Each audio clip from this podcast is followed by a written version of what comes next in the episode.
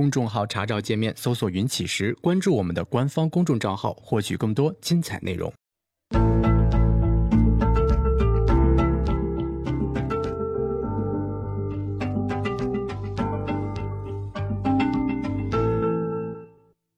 行到水穷处，坐看云起时。欢迎大家来到静言股市。嗯，昨天啊，咱们简单的聊了一下行情。那聊完行情之后呢，其实。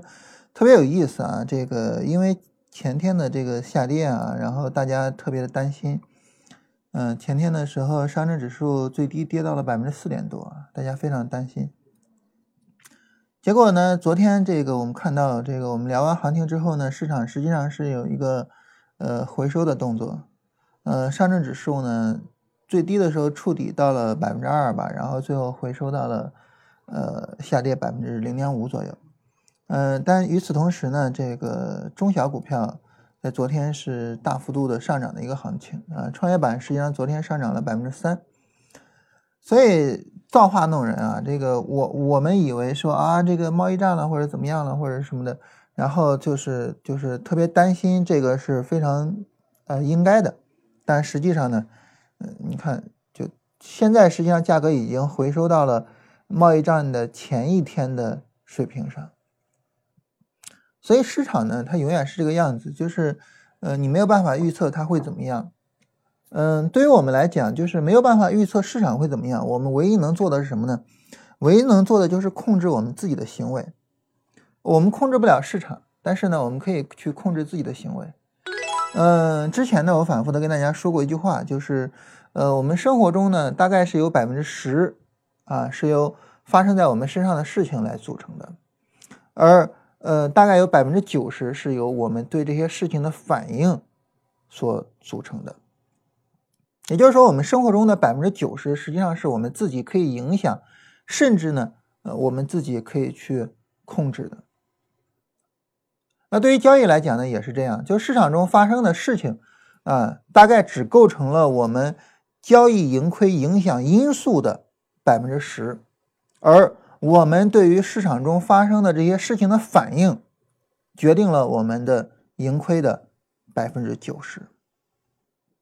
啊，也就是说，市场它会怎么样？市场它要怎么样？这个啊，可能能够说，呃，决定百分之十的成分，而我们自己的行为，我们自己对于这些事儿的反应，决定了百分之九十。如果说我们树立这样思维的话，我们就应该知道。发生了亏损，我们应该更多考虑的是我们自己，啊，有了盈利，我们更多奖赏的也是我们自己，跟市场啊没有什么太大的关系。在这儿呢，我跟大家说一个，我我觉得还是蛮重要的一个理念，嗯，就是假如说哈，就是这个呢，是我们能够影响甚至呃决定的事情。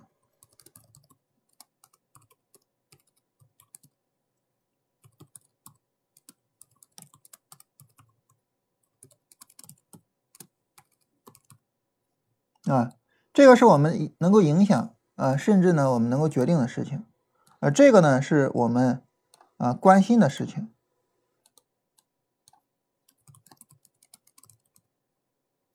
啊，这个是我们关心的事情。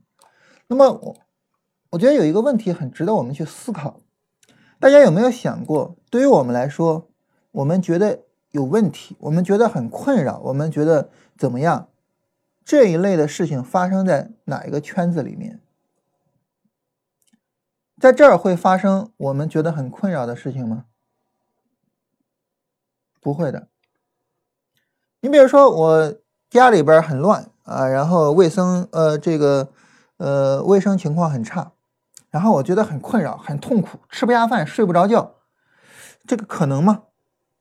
不可能。要么我就觉得这个家里面尽管乱，但是呢，呃，所有的东西我知道在哪，我要找马上就能找到，因此我觉得很舒服。要么我马上就给它收拾了，我不会因为这个吃不着睡不着的。但是对于我们来说，让我们觉得很困扰、让我们觉得很难过的事情发生在哪儿呢？发生在这儿，就是我们很关心，但是呢，我们没有办法影响或者是决定的事情。啊，比如说世界和平问题啊，然后中东又打仗了啊，我们很关心啊，但是我们影响不了，当然更决定不了，所以我们很困扰，所以吃不下饭，睡不着觉啊。世界上还有三分之二的人民生活在水深火热之中啊，这个成天吃不下饭，所以这些事情是给我们带来最大困扰的事情。那么我们怎么样去解决这些给我们带来很大困扰的事情呢？两个方案，嗯，这两个方案哪个方案都行。当然了，呃，建议大家同时使用这两个方案。第一个方案，扩大我们能够影响甚至能够决定的事情，嗯。第二个方案就是。不多考虑我影响不了、决定不了的事情，这些事儿啊，我就不管它了。啊，中东打仗这个事儿呢，我也没什么办法，就这样吧。所以，对于我们来说呢，我们有两种解决途径啊。我我我写一下吧，为了表示郑重。第一个解决途径呢，就是扩大自己的影响圈。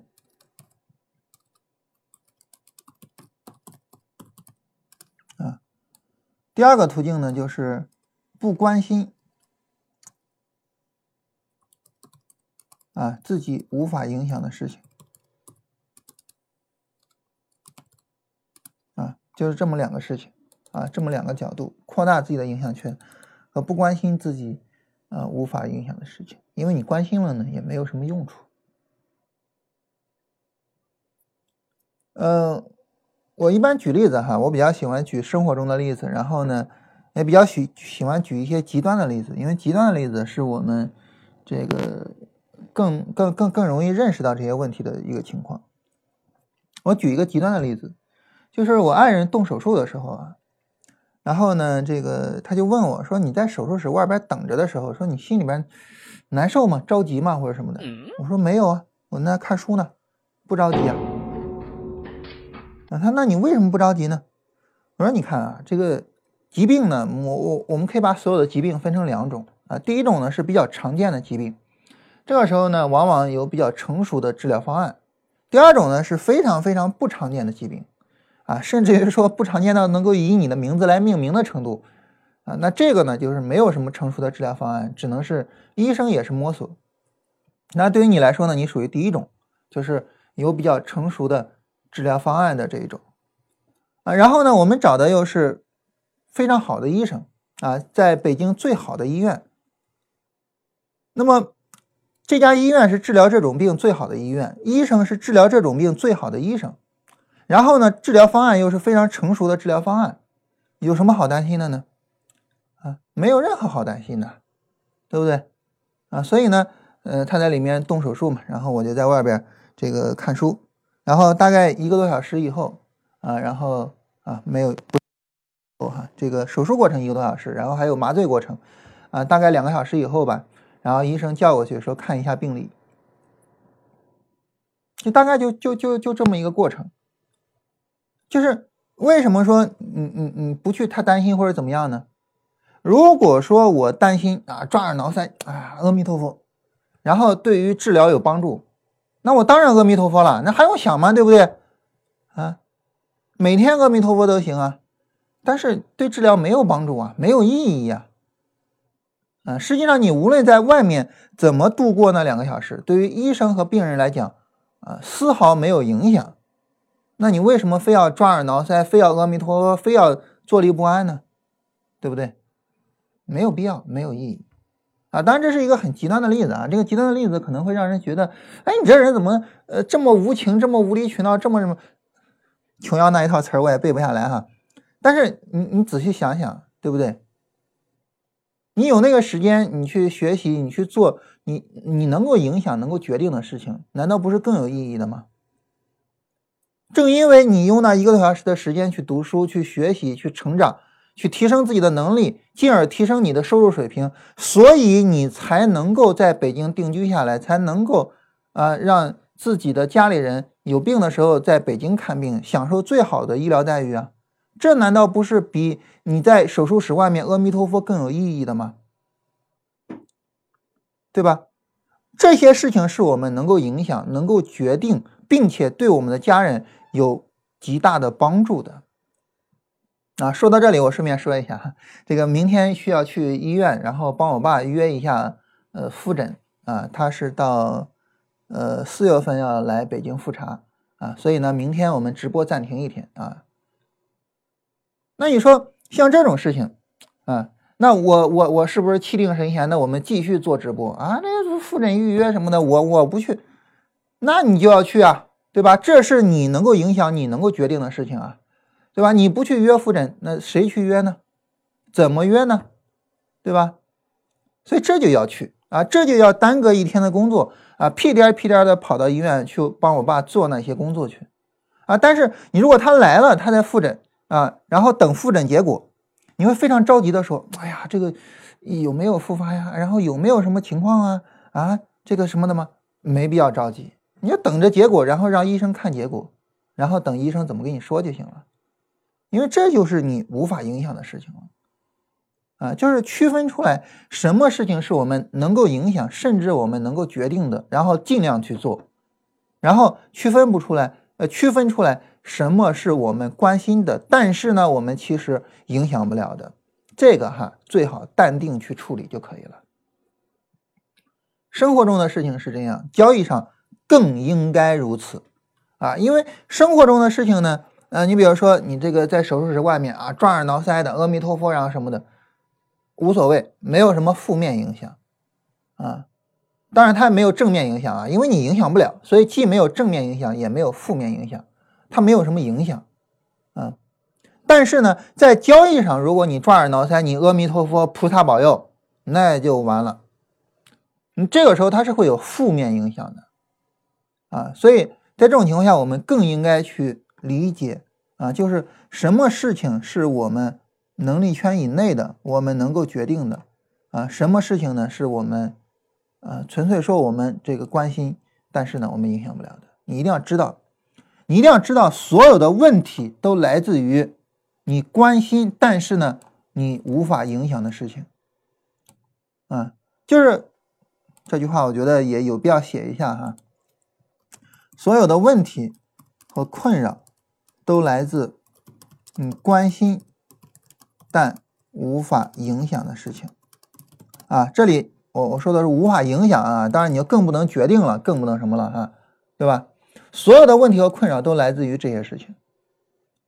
那么这种情况下，如果说你一方面尽量的扩大自己的能能呃影响圈啊，另外一方面呢，呃尽量的去不受这些事情的困扰，你就能够把事情处理的更好，而不是反过来。啊，当然这听着好像是呃无情无义无理取闹啊，但实际上你仔细琢磨琢磨，对吧？其实你无论怎么做都对事情没有影响的事情时候。嗯，没有必要再怎么去搭理他了。我可以为了我父亲去这个复查的事情耽搁工作啊，我也可以去呃影响收入。但是呢，我没有必要因为他在动手术的时候，嗯，那几个小时里面去耽搁工作啊，没必要因为那几个小时去呃影响收入啊。这个之间的区别，希望大家能去琢磨一下啊。我相信，对于我们做交易。啊，应该对市场采取一个什么样的态度啊，也会有所启发啊。这是因为这个话题其实反复的跟大家聊过很多遍哈。然后呢，嗯，包括这个之前小胖子还专门跟我说过，说要不然这话题就甭再跟大家聊了啊，好像显得你这个人不怎么样似的。但是我觉得，我觉得无所谓啊。我觉得这个这个大家应该不会这么想，因为道理我觉得我都说的很通透了啊。大家仔细琢磨一下，我说的有没有道理？呃，另外呢，就是有一位朋友啊，就问我说：“这个能不能跟我们聊聊这个呃期货的呃原油期货啊，新上市的原油期货？嗯啊，说你们这个会不会操作？然后为什么？啊，这是呃直播回看群的一位朋友问的哈，在这儿简单跟大家说一下。当然我也回他了啊，我说我们不会做啊，因为因为要熬夜，所以我们不会做。”这个原因可能大家觉得挺有意思的啊，因为熬夜所以不会做。嗯，这个首先是这样哈，我我我我我们通过逻辑去推导一下哈。第一，呃，对于技术分析来说，所有的走势都是同质的。啊，对于技术分析来说，所有的走势都是同质的，也就是，所有走势都是一样的。我通过原油赚钱是赚钱，我通过豆粕赚钱也是赚钱，所有的走势都是同质的，没有任何区别。啊，当你说，那对技术分析来说是这样，对于价值投资来说不是吗？对，对于价值投资来说不是这样的。对于价值投资来说，一只好股票跟一只差股票，它俩不是同质的，它俩是有绝对的区别的。但是，对于技术分析来说，我是做茅台还是做其他的任何一只股票，没有任何区别。啊，这是第一个逻辑。继续往下呢，这种情况下呢，那么我们操作应该操作赚钱容易的。这个赚钱容易的呢，既包括市场的角度，啊，也包括个人的角度。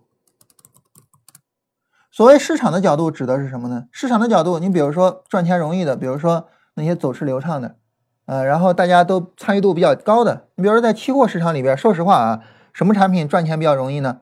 黑色系赚钱是最容易的，啊，走势是最流畅的，就是所谓黑色系，就是呃焦炭啊、铁矿啊、螺纹啊这些，啊，大家可以去看一下啊，过过去很多年的走势，啊，然后呢，从个人的角度上来说，你比如说我不需要熬夜，这个很重要，啊。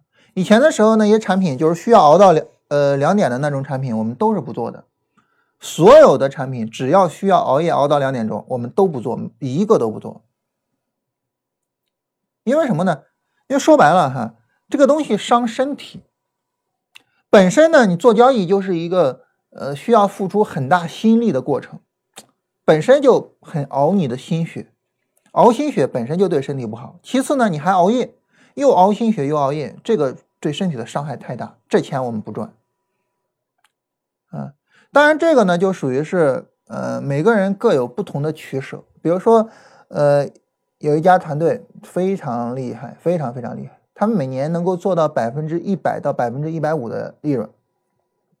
啊，当然他们的回撤也大哈，这个最大回撤能到百分之二十，啊，就是一年里边的资金回撤能到百分之二十，回撤也大，当然赚钱也厉害。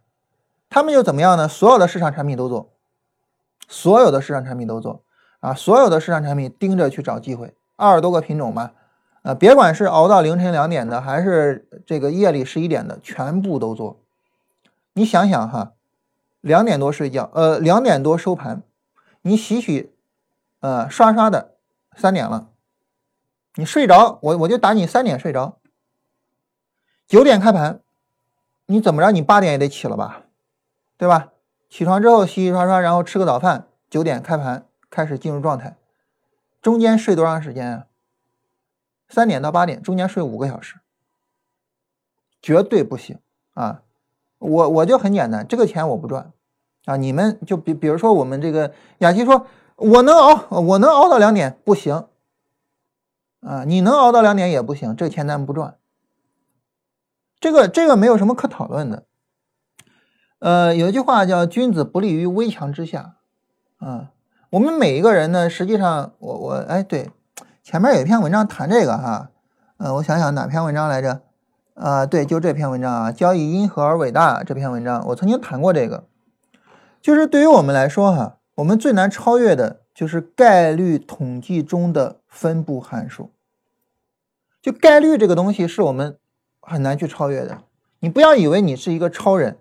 不要以为说啊，这个我我多牛逼，我多厉害啊！我抽再多烟，我也不会得肺癌的或者什么。不要这么想。只要你长久的呃是一种不健康的生活状态，你一定啊得病的概率要比你自己是一种健康的生活状态要高得多。我们不跟其他人比，跟其他人比没有意义，就跟你自己的基因比，它一定是概率提升了很多的。所以我们不要去冒这个风险。啊，所以呢，所有的啊这个到凌晨两点的品种我们都不做，包括刚刚上市的原油。啊，当然，呃，所谓都不做啊，你看这个像我们来看哈，嗯，沪铜现在不是了吧？沪铜现在是一点啊，沪铜现在是一点。嗯，然后黄金呢？黄金应该是吧？黄金是两点半啊，就是像铜啊、像金啊、银啊这些，我们通通都不做啊，这钱我们不赚。所以，呃，这也是为什么我们现在开始琢磨股票的原因。股票就对身体健康就更好了，你连十一点那个你都不用熬了啊，一天 四个小时做完收工啊，打完收工就这些。这样更好啊！这就是我们现在开始琢磨股票短线的原因。这君子不立于危墙之下啊，不要让自己去冒那种风险啊。那至于说二十四小时的外汇，除非做日线啊，除非是做日线波段、日线这种操作，否则的话，对不起，我不会让我们的操盘人员去冒这个风险的啊。当然，这这这是因为我现在还不是资本家啊，以后我们这个。呃，搞起来私募啊，然后我们自己成资资本家了。你你下边那些怎么样？这个我现在我还不知道，我到时候会怎么样哈？到时候有可能我一成资本家了就变了哈。但是现在我不会的，啊，呃，当然这是一个纯粹一个个人选择啊。但是我就是通过这个来跟大家说一下，就是我们呃选择的这些方式或者什么的啊，这个纯粹是个人选择。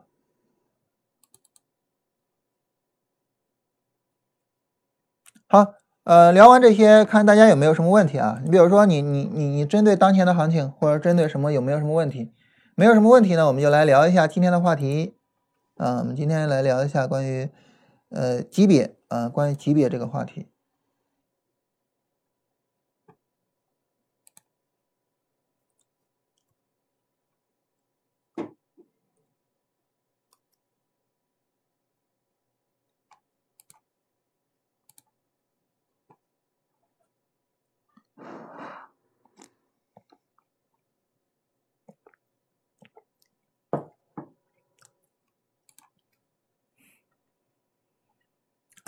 好，大家没有什么别的问题啊？这个我们就来聊一下关于级别的这个话题。级别这个概念哈，其实你要说做交易的人聊级别呢，你比如说你跟一做股票的人说级别啊，级别这个词儿是技术分析里面最核心的一个词儿。他如果说技术研究没到一定程度啊，他可能听不懂你在说什么。但是呢，我们生活中，啊。然后你去跟人讲，说这个级别啊是在生活里面这个最重要的一个问题。你想哈，这肯定这就对。啊，你比如说在家庭里面，父子关系，对吧？老子比儿子大吗？啊，在公司里边，什么总经理呀、经理呀、员工啊，你一个员工敢跟总经理怼吗？在官场上。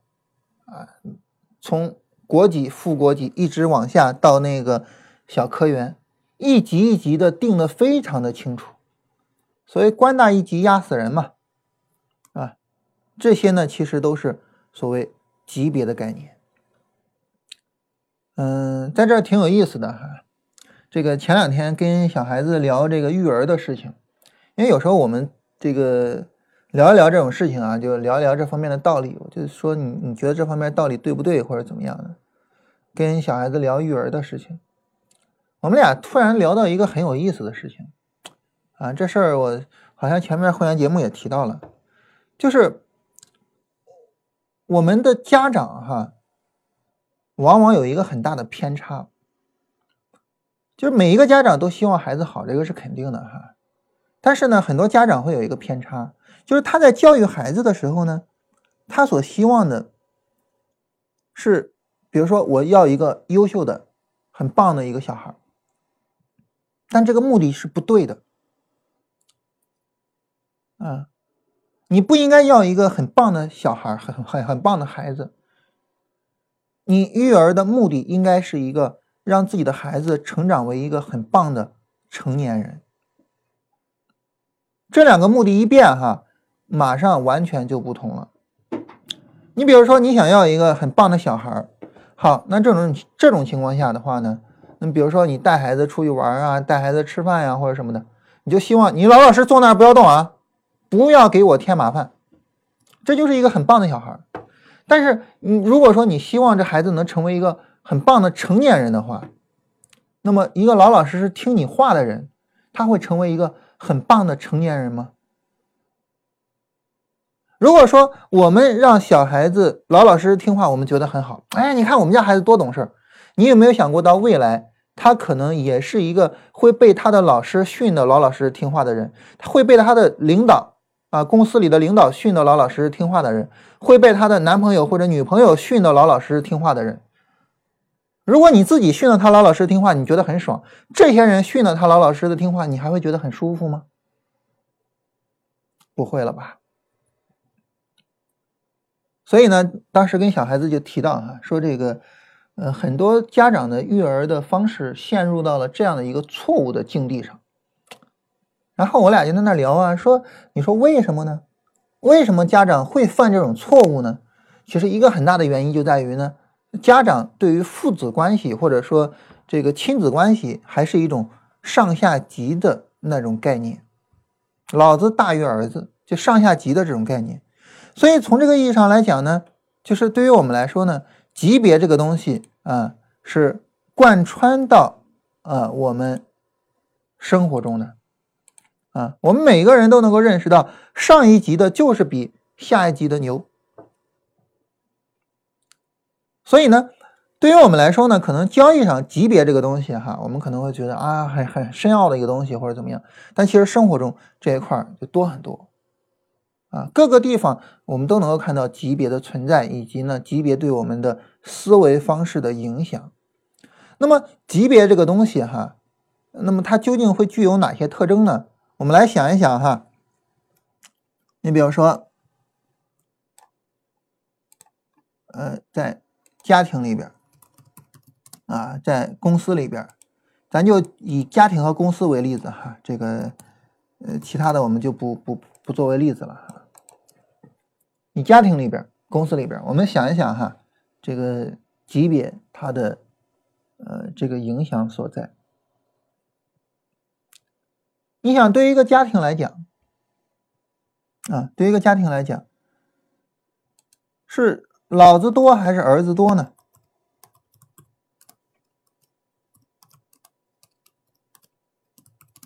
对于一个公司来讲，是比如说。官多还是员工多呢？经理多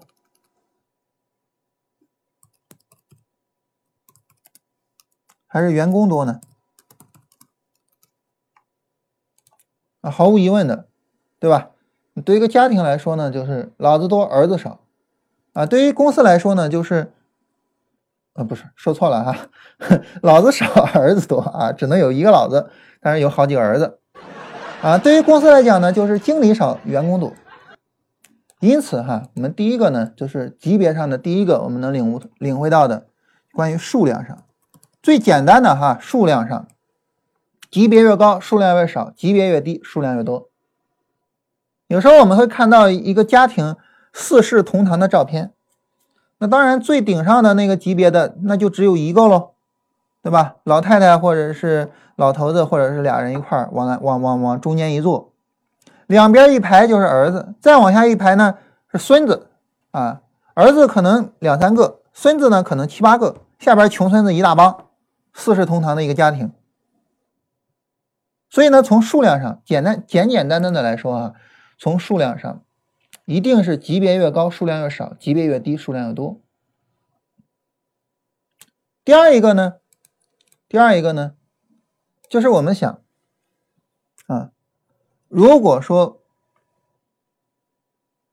他的数量比较多了，假如说哈，现在一个老子有了十个儿子了，十个儿子之后啊，还能生吗？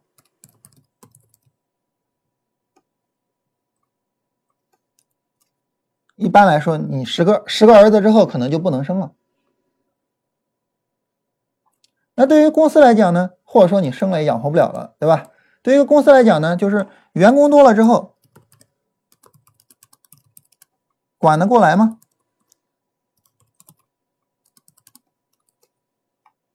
所以这是第二个问题就是关于转折的一个问题。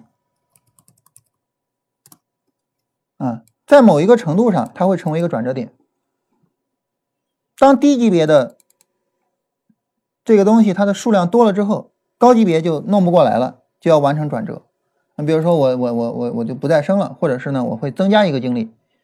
嗯，本来是假如说一个销售公司吧，本来是一个经理啊管十个员工，现在呢又招了十个员工，所以又安排了一个经理，两个经理各管十个员工，管不过来了，就需要更多的更高级别的东西啊，这就是一个转折。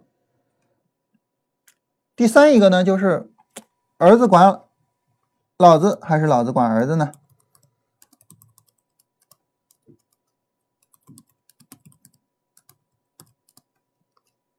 啊，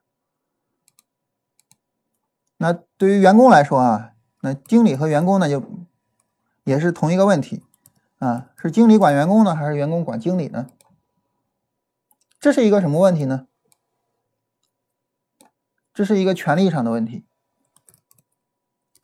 啊，当然我们一般都会认为说呢，高级别的是管低级别的，对吧？从权力的角度上来说，那反过来我们再想另外一个角度，就是对于一个家庭来讲啊，尽管是老子管儿子，但是你说这个家庭，哎呀，这个家不错，你会是因为这个老子很牛逼说这个家不错呢，还是因为？这群儿子都很有出息，说这个家庭不错呢，对吧？家庭的质量取决于什么？啊，当然，对于一家公司来讲也是一样，是这家公司的经理比较牛啊，来决定了这个企业的质量，还是说这个公司的员工业绩比较好，决定了这家公司的质量？所以这是公司的质量。这是一个什么的一个问题呢？就是对权力的一个反制的问题。啊，一般来说呢，我们会觉得，哎，这个家如果说儿子表现比较好，啊，每个儿子都很有出息，这个家就是一个非常好的家庭。反过来呢，如果说老子很有出息，儿子没出息，我们就说这个家庭属于是不行，破败了。啊，对于公司来说也是类似的。一个特别有意思的事情哈，嗯，有一次跟人闲聊天嗯，然后其中就谈到了一个什么问题呢？几个年轻人吹逼啊，就中间谈到了这么一个问题，说对于做工作来讲，那究竟是呃，比如说公务员、事业单位是铁饭碗，还是说你有了一定的能力，在企业里面是铁饭碗？这两个究竟哪个是铁饭碗？其中有一个人啊，他当然他是上班的喽，啊，有一定的能力，在一家企业上班，然后职务做的也不错，收入也不错，啊，那当然就觉得，那你有了能力，你走到哪儿都能够去挣钱啊，那这是铁饭碗。他说你这个，比如说你事业单位啊，或者说你你你你政府机关，你当公务员，你不就是上头赏你一碗饭吃吗？对吧？什么时候你不得夹着尾巴做人，不得去讨好别人呢？另外一哥们儿哈，当然那哥们儿就属于是事业单位的。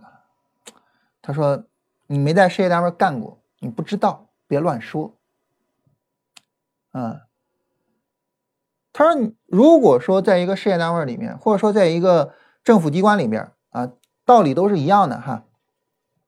他如果说有一位老员工，十几年了，或者是怎么样的一位老员工。”然后呢，这个人他不想着升官发财，那么所有人，包括他的领导，都会对他很尊重。这才是事业单位，这才是政府机关。你不需要对任何人毕恭毕敬，你不需要夹着尾巴做人。只要你不想着争呃升官，不跟其他人争，啊，那当然别人也也也就不需要跟你争喽，对吧？同时呢，你又有资历，所有的人都会对你很尊重。当然，因为我作为旁听者哈，因为我也不知道事业单位或者是政府机关什么情况，但是我听了那哥们儿之后，我觉得，哎，他说的应该是有一定道理的。我们可以想象的话，什么情况更符合现实呢？我们可能猜想着后一种情况很可能是更符合现实的。这其实是底层对于权力的一种反制。所以总体上来说呢，啊，我们从这几个角度上对它进行一个归纳。当然，这属于是生活中的一个归纳，但是呢，我们落到市场中，它会是完全一样的。啊，我们放到市场里面，它会是完全一样的。啊，怎么放到市场里面呢？好，假如说我们现在考虑市场的情况。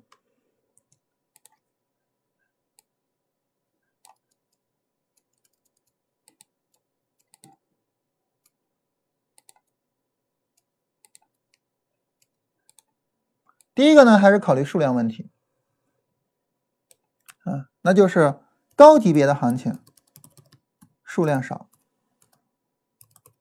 然后呢，低级别的行情数量多，啊，说这不废话吗？常识吗？对吧？跟老子多儿儿，老子多又说老子多了啊，跟老子少儿儿子多是一个道理的。但是呢，这个常识性的问题对于我们来说还是很有帮助的。你比如说最简单的，为什么降低周期就能够提高我们的周转率？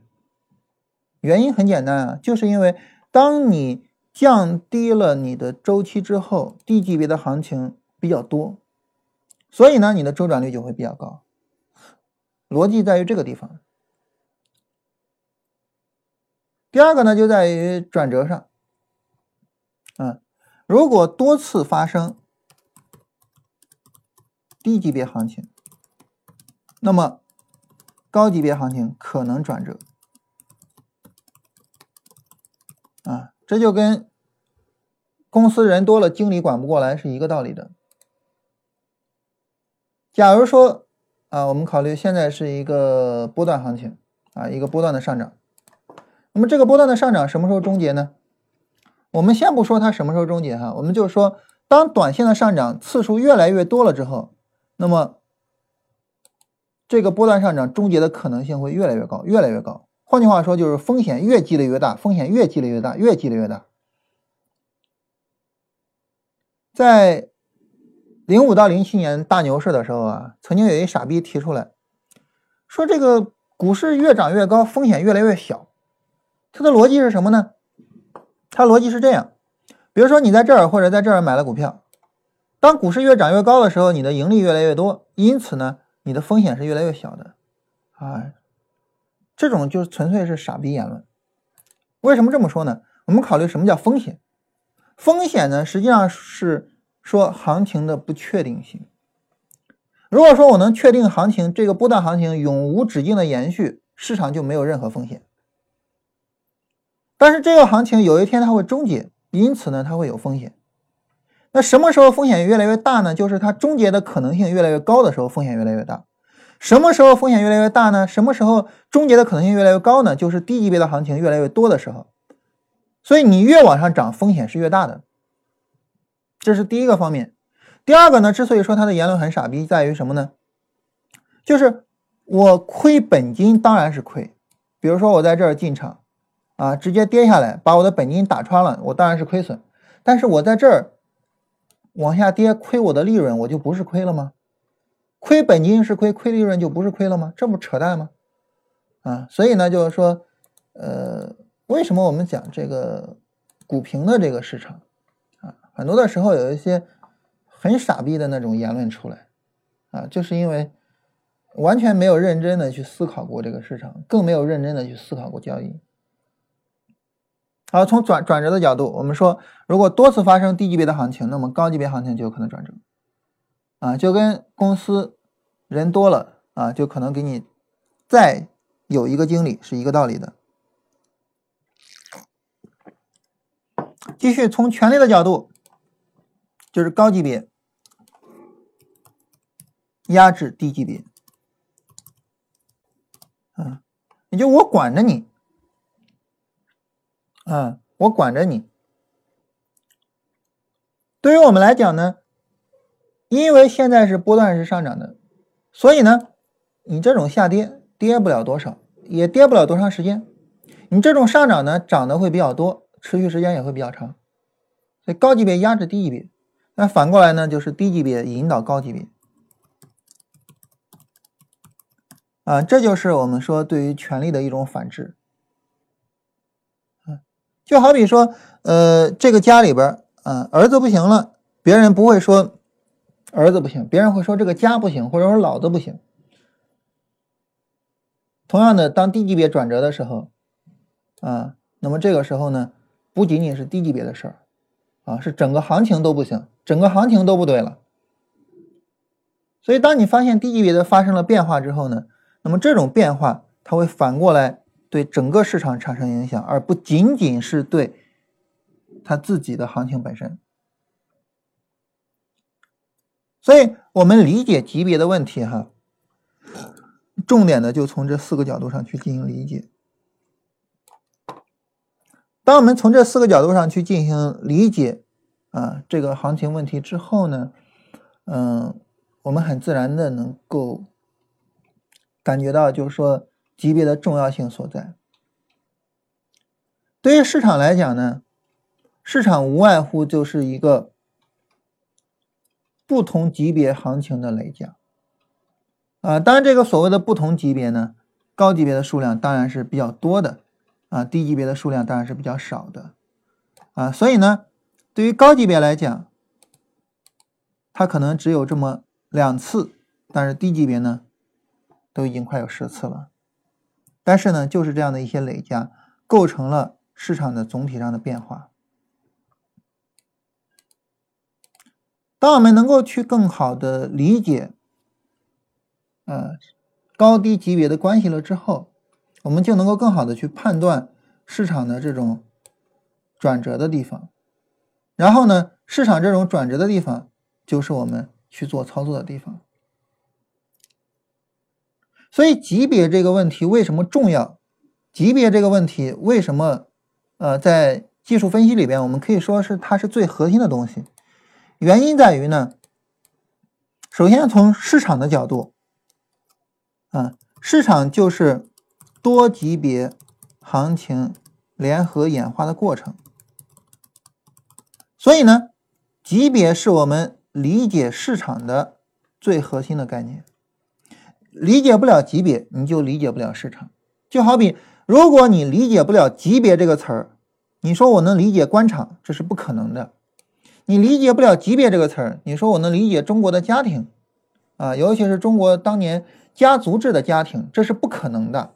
理解不了级别，你能够理解一家公司，这是不可能的，一个道理。啊，这是关于级别跟市场的一个关系。啊，就是级别和市场它们的一个联合演化的这样一个过程。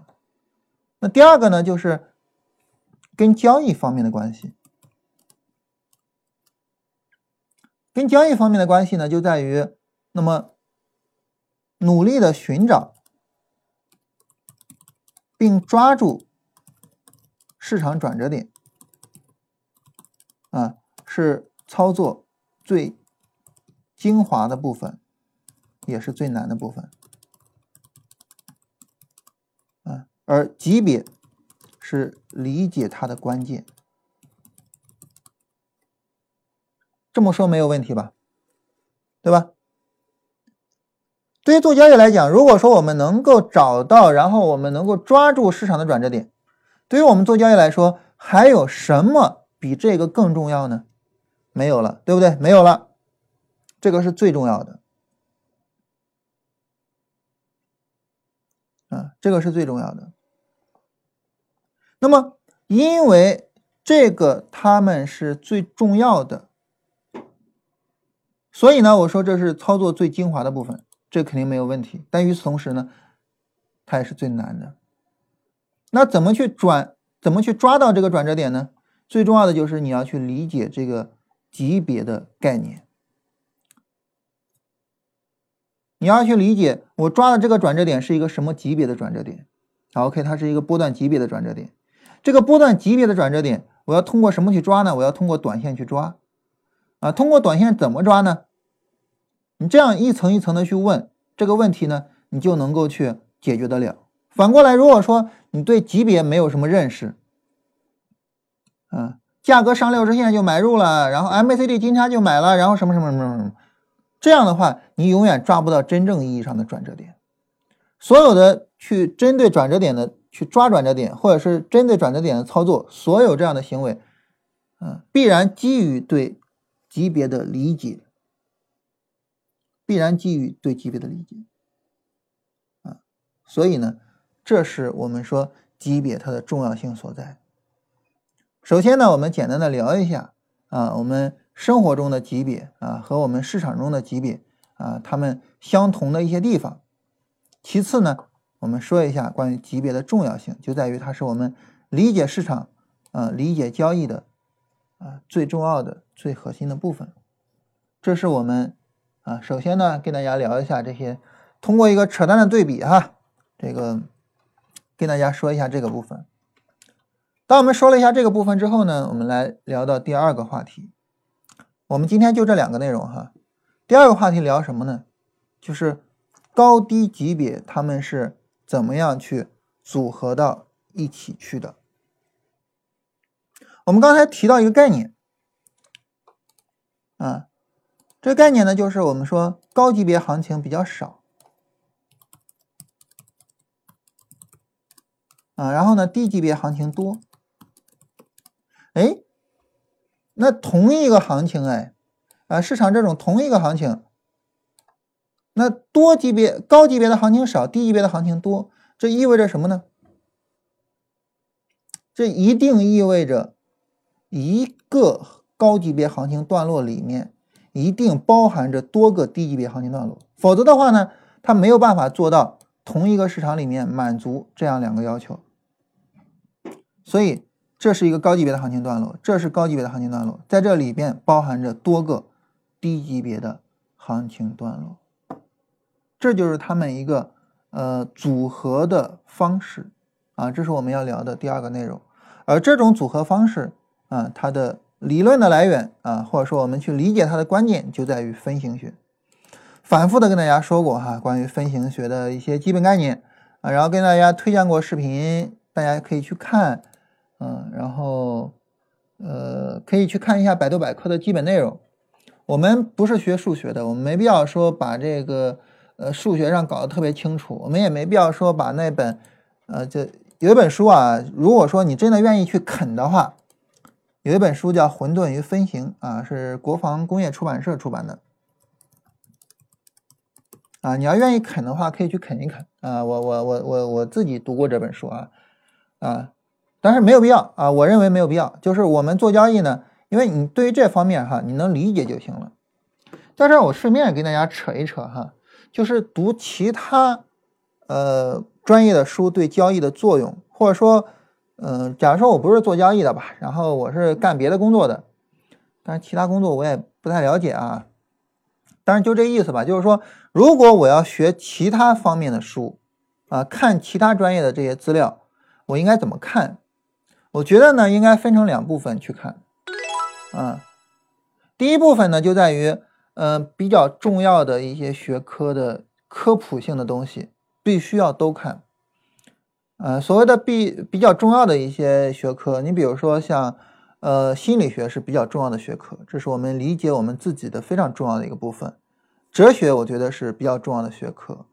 嗯，然后呃，社会学，嗯，然后这个像历史，嗯，我觉得这些都是比较重要的学科。这些方面的科普，这些方面的一些比较重要的著作，我觉得我们都应该去读一读。然后在呃理化方面呢，你比如说像呃数学比较基本的啊，像一些《数学之美》这样的著作啊，我觉得应该读一下的，就像数学方面的科普。嗯，然后物理学最基本的一些物理学方面的科普资料，应该去读一下。啊，然后像生物学啊，包括里面的进化论啊，然后应该要去读一下啊，然后呃，还有像这个呃，其他突然想不起来了哈，呃，就是这些方面吧。然后这些方面的所有的这些科普资料，我们都应该去大致读一下。也就是对于这些学科，你应该了解他们大概现在是一个什么样子啊，就是比较成熟的部分。嗯，大家比较一致认可的部分，现在大概长什么样？你应该大致上了解。了解了之后呢，如果说你发现某一个部分对你来说比较重要一些，在那个部分上可以再去深入去研究。所谓的深入研究，就是你可以去走到它的前沿的部分上，啊，看看在这个学科的学科前沿正在研究什么，以及在这个学科前沿上，呃，有什么样的成果出现。你比如说，我觉得对于心理学，它对于我们做交易来说还是比较重要的。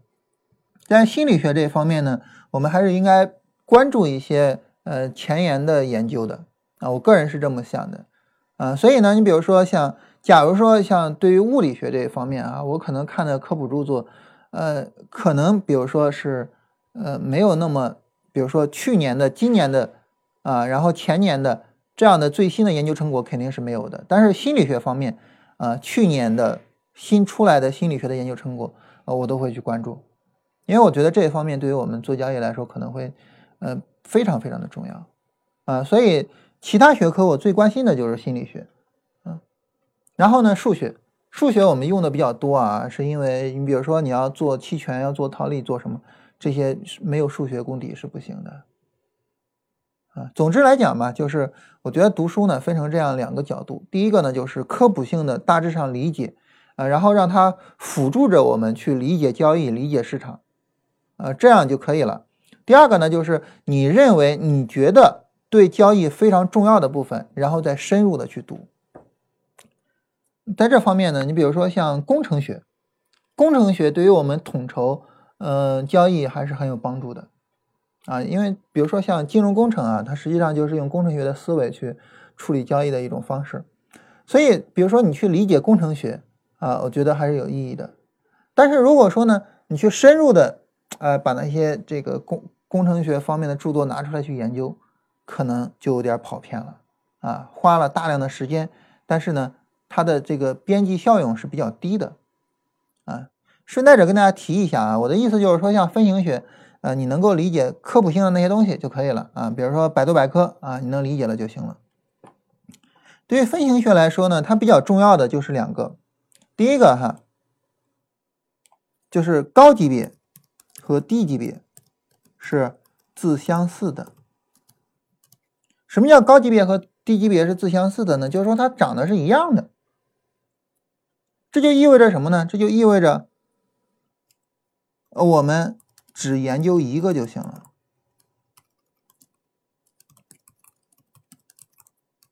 啊！你比如说，对于我们来说，周线图跟日线图，你有必要周线图有一套技术理论，日线图有一套技术理论吗？没有必要，你有一套就可以了。为什么呢？因为周线图跟日线图长得是一样的啊，它们是自相似的，所以呢，你只需要有一套就可以了，不需要有很多套。所以它们是自相似的，啊，这是它的一个意义。第二个呢，就是高级别和低级别是自组织的。所谓自组织呢，它是意思就是说呢，它不需要有外来的东西去跟它进行组织。我们举一个简单的例子哈，就是说什么叫自组织，什么是呃外组织的。你比如说，对于一棵树来讲，一棵大树啊，然后它会首先分出来一些非常大的树杈。啊，然后呢，这些大的树杈里面呢，有一些比较小的树枝，这些小的树枝上呢，有更小的树枝，更小的树枝上有更小的树枝以及树叶，这是它自己组织的。所谓自己组织呢，就是说我小的树叶，啊，然后构成很小的树枝，很小的树枝，很多个很小的树枝构成略微大一点点的树枝，大一点点的树枝共同构成一个大树枝，这些大树枝共成共同构成一个大树。自己组织起来的，但是一个桌子啊，你能自己组织起来吗？桌子说啊，我自己长个腿儿啊，我自己一个桌子面，我自己长个腿儿，我自己什么？那不行，那你必须得是人去给你弄个腿儿，弄个什么，然后给你装上啊，这就需要外力去进行组织。市场是自组织的，也就是说呢，这个。高呃低级别行情的叠加构成高级别行情。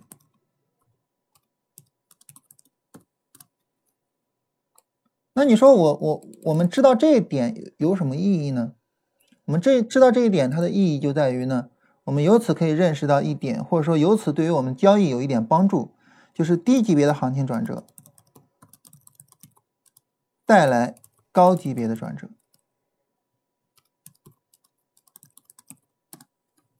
啊，也就是刚才我们画那个转折的地方。假如说这儿是一个转折点，对吧？这就是一个树杈嘛，这是一个转折点。我们从哪儿判断一棵粗大的树杈已经出现了呢？到这儿我们就能够判断出来。啊，我在这儿画个叉哈，这个地方就能判断出来。我在这个地方就可以赌后面是这个树杈会延长很长，这个树杈不会很简单就结束，它会延长很长。啊，就跟判断行情上。我在这儿可以判断出来，后面这个行情会延长很长，它不会很简单就结束。我愿意去赌，尽管我不是每次都能赌得赢，但是我知道我按照这种方式赌下去，我一定是赢的。所以它两者就，我们刚才提到说，高级别的行情很少，低级别的行情很多啊。那么高级别很少的高级别行情和很多的低级别行情是怎么构成总体的市场的呢？就是根据这两个原则来构成的。自相似和自自组织这两个原则来进行构成的，因此哈，市场长这个样子，一个跟那个树叶构成树枝或者什么的是一样的哈，很小的级别的行情构成略微大一点级别的行情，略微大一点级别的行情呢构成更大级别的行情，然后更大级别的行情呢构成更更大级别的行情。就是不断这么去发展的，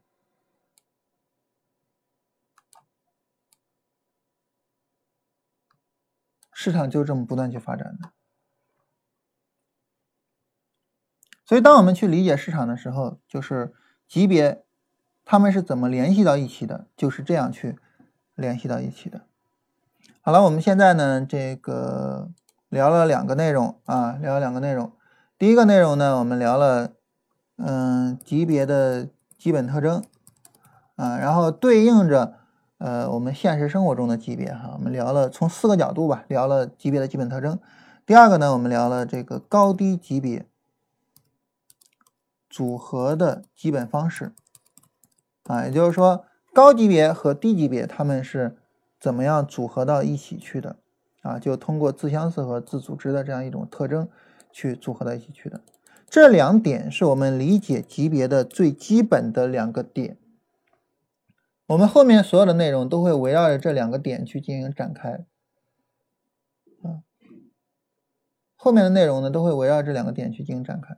然后呢，明天呢我们去跟大家聊一下，啊，不是明天，后天，后天呢我们去跟大家聊一下，嗯，这个就是当我们去，呃。围绕这两个点去展开，围绕这两个点去理解市场的时候，我们能够形成一些什么样的理论啊？当然，最基本的还是道氏理论。所以后天我们再把道氏理论的那个内容，呃，跟大家呃重复一下。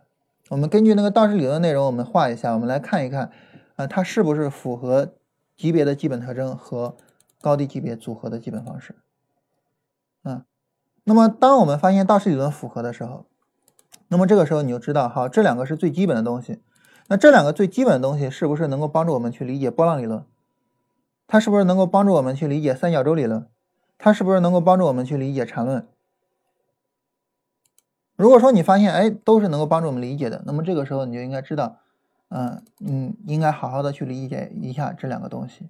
一个是行情的那个最基本的特征，也就是从数量上的特征，嗯，然后呢从它的转折的角度上的特征，嗯，从它的权力的。特征和呃反制的特征啊，这四个特征上去进行理解，尤其是第二个特征啊，第二个特征我记得好像之前没有太多聊过，就是当一个上涨，嗯，上涨的次数越多的时候，它的风险越来越大，啊，这是一种基本特征啊，但是好像之前没有提到过。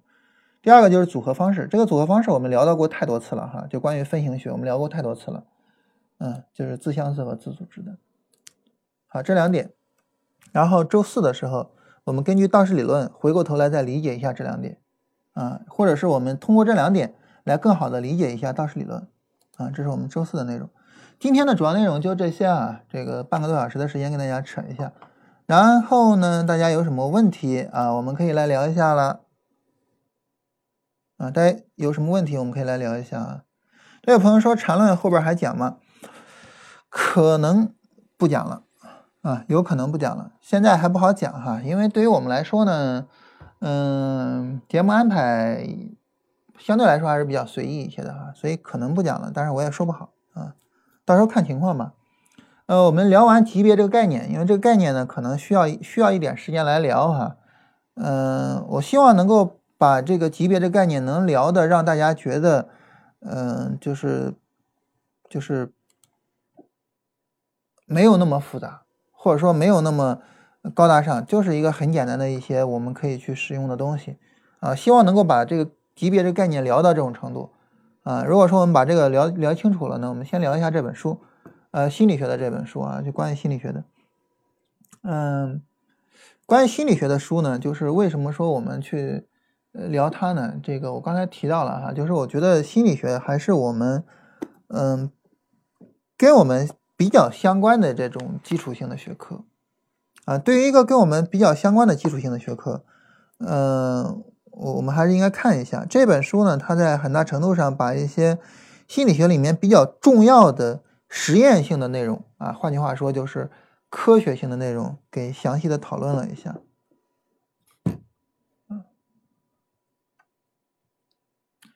然后下面。怎么确定股票的操作周期和级别？这个哈，这个不是呃由客观的理论来确定的，这个是由你自己的需要来确定的。你说我想赚什么钱啊？这是对于你来讲最重要的。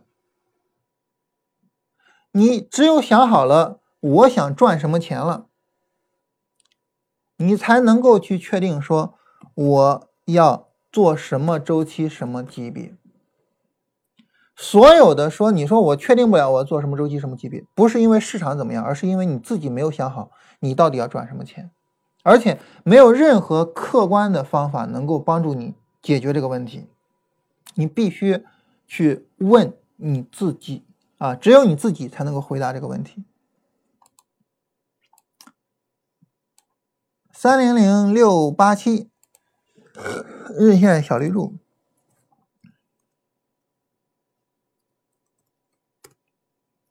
三零零六八七日线上是小绿柱啊，但是呢，低周期没有小绿柱，这样的怎么处理？这样的怎么处理呢？这样的就是说，你去找一下其他的进场条件啊，你可以说我不使用这个进场条件了，我去找别的进场条件。可以这样去处理，就是说我我不再使用这种进场条件，嗯，然后呢，我去使用一种其他的进场条件。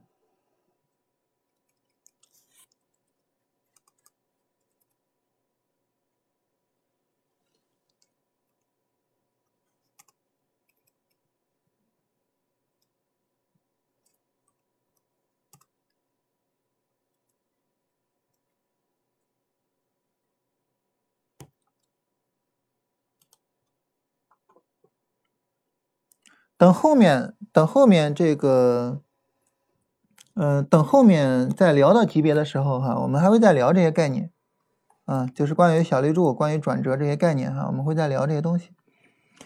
啊，这有朋友问了我一个生活中的问题啊，说有个同事要做生意，呃，要贷款做周转啊，让我给他担保，如果是我会怎么办？我是绝对不会去做这种担保的啊，因为。比如说啊，振兴如果说我有一什么生意啊，然后这个要做担保或者要什么的，如果是这样哈，我绝对不会的。为什么呢？简单来讲啊，如果说我因为我的同事关系，我因为我的个人的呃这些生活中的关系，然后给人做担保，影响的是我爱人、我孩子的生活，你说他最后还不了了。那你就要还喽，对吧？你还的情况下，它影响的不只是你自己啊，也影响了你爱人，也影响了你的家人啊。这个时候这是不负责任的。我怎么能为了我自己的个人的朋友关系而去损伤其他人的利益呢？这么做是不对的。啊，这是第一点哈。我我我我我个人觉得这是第一点，就是不做担保的一个原因啊，这是第一点。第二点。如果说振兴说哈，他要做生意，然后生意上缺钱，然后让周转或者怎么样，对不起，不借。啊，不，当然不做担保哈，但是我也不借给你钱，为什么呢？因为如果说你的自己的生意你没办法自己活下来，这可能不是个好生意。一个坏的生意，那就是个无底洞。大家可能没做过生意或者怎么样啊，你不知道，那个生意吃钱是很厉害的。你比如说在市场中哈，在市场里边你去分析那个叫市净率，市净率可能是最没有用的一个东西之一。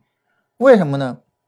因为净资产不会自然而然的带来利润，只有净资产运转，生产被市场接受和欢迎的产品，它才能带来利润。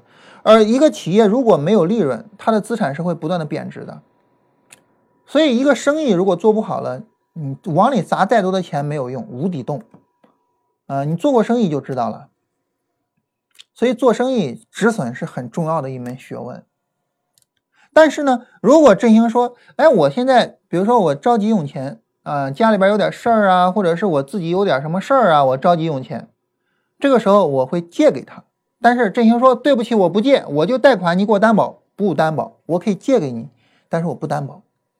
为什么呢？因为贷款担保这种东西它比较复杂。你比如说贷款利息是多少？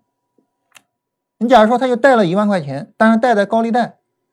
那这个担保下来，最后可能你要还十万块钱。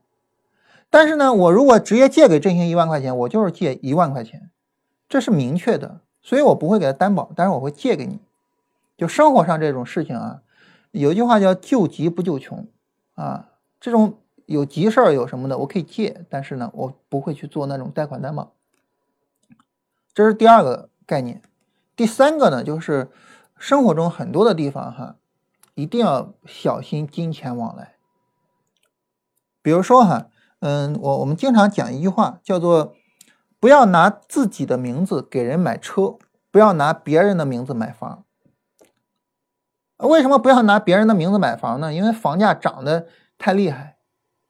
你假如说现在我用振兴名字买一个一百万的房子，一百万可能振兴不会说，呃，有什么想法。两百万呢？三百万呢？四百万呢？如果振兴没什么事儿的时候，可能没什么想法。他生意上有点困难呢，他着急需要用钱呢，他会不会直接就把这房子给卖了，拿着钱去用了呢？所以不要拿别人的名字买房。为什么不要拿自己的名字给人买车呢？因为出了事故呢，啊，发生什么问题了呢？撞死人了呢？责任谁来负？所以这些东西哈，一定要分清楚啊。这些责任问题，这些金钱上的东西一定要分清楚。我我我纯粹我个人是这种想法啊，我这小人之心啊，就纯粹我小人之心啊，我是这这样的想法，就是钱上这些东西啊，分清楚，不要那么凑合，不要那么模模糊糊的啊。然后呢，嗯，有可能的话，哪怕宁愿借给人钱，都不给人做担保。当然，不往外借钱是最好的哈。嗯，借了钱之后，反正也也挺麻烦啊。最好不往外借钱是最最最好的。但是如果说呃朋友着急用钱，宁愿借也不做这种担保。当然，以上所说的所有的纯粹是我个人的观点哈，仅供参考啊。纯粹是因为我小人之心啊。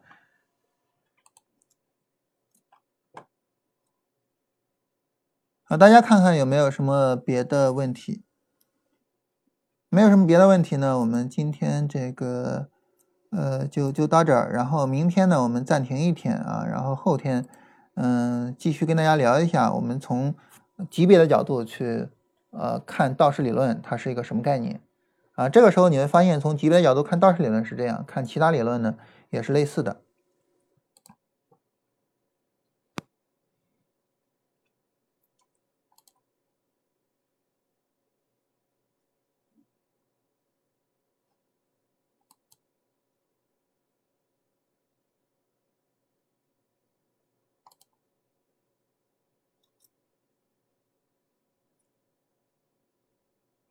嗯，这是说这个用 MACD 绿柱底背离的选股公式比较难啊，因为 MACD 的线决定了柱，而线值是由股价决定的，因此高价股和低价股需要时间周期的确认，是由未来函数确定的。而这个未，我我没看明白他说的什么意思哈。这个底背离选股应该是很容易选出来的，啊，这个底背离选股应该是很容易选出来的。当然，这个取决于你的条件了哈，取决于你的条件啊。你比如说啊，我我我说一下情况啊，底背离选股啊，底背离选股的话呢，就一定是破位，对吧？所以这个时候呢，你的选股最早应该开始于破位的这一根 K 线上，所以最早在这儿能选出来，最晚当然就是金叉喽，对吧？金叉以后你还选什么呀？所以在这个区间里面应该是能选出来的，只要你给定条件，在这个区间里面应该是能选出来的。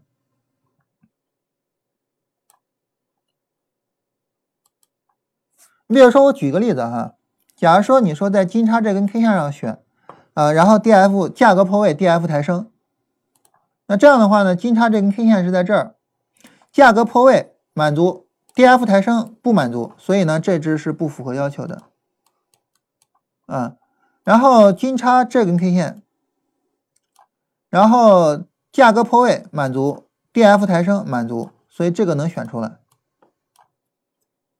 啊，这个是没有问题的，这个这个写选股公式这种是是是能写的呀。我我我不明白他说的未来函数或者什么的什么意思啊？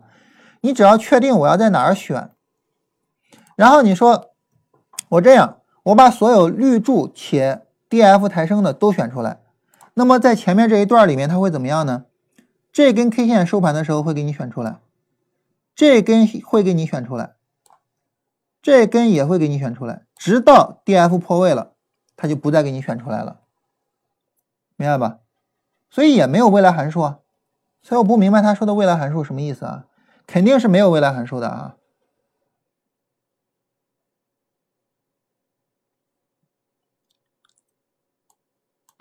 面积的公式不靠谱，关键在于在于你怎么用啊？你如果说要是实时的选出来，实时的用，就没有未来函数啊。你要是根据未来的情况选出来，然后现在用，那当然是有未来函数的了。三零零六幺九日线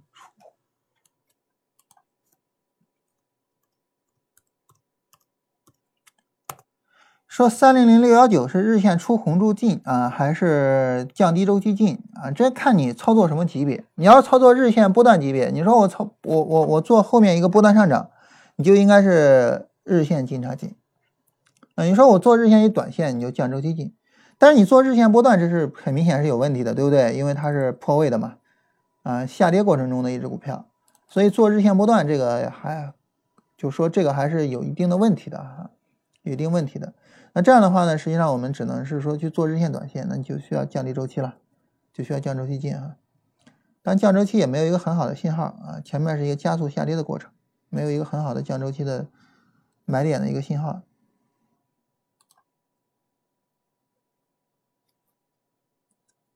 关于这个未来函数这些哈，其实不用太过担心。第一个呢，就是呃你自己可以设定条件，然后让自己的呃指标没有未来函数。第二个呢，有一些指标哈有未来函数，但是呢不影响操作啊也没问题。你比如说啊，我举个例子，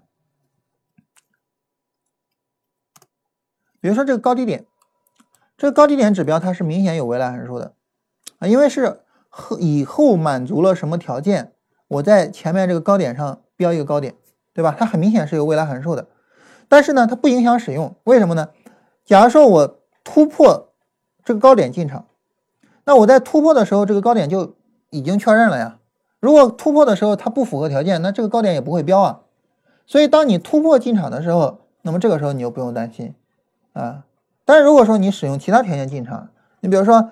啊，我我我当这个低点，我就在这个低点买进啊，标这个低点的时候，我在这个低点买进，这就不做不到了，对吧？因为它是事后标这个低点的，你不可能在这个低点上买进。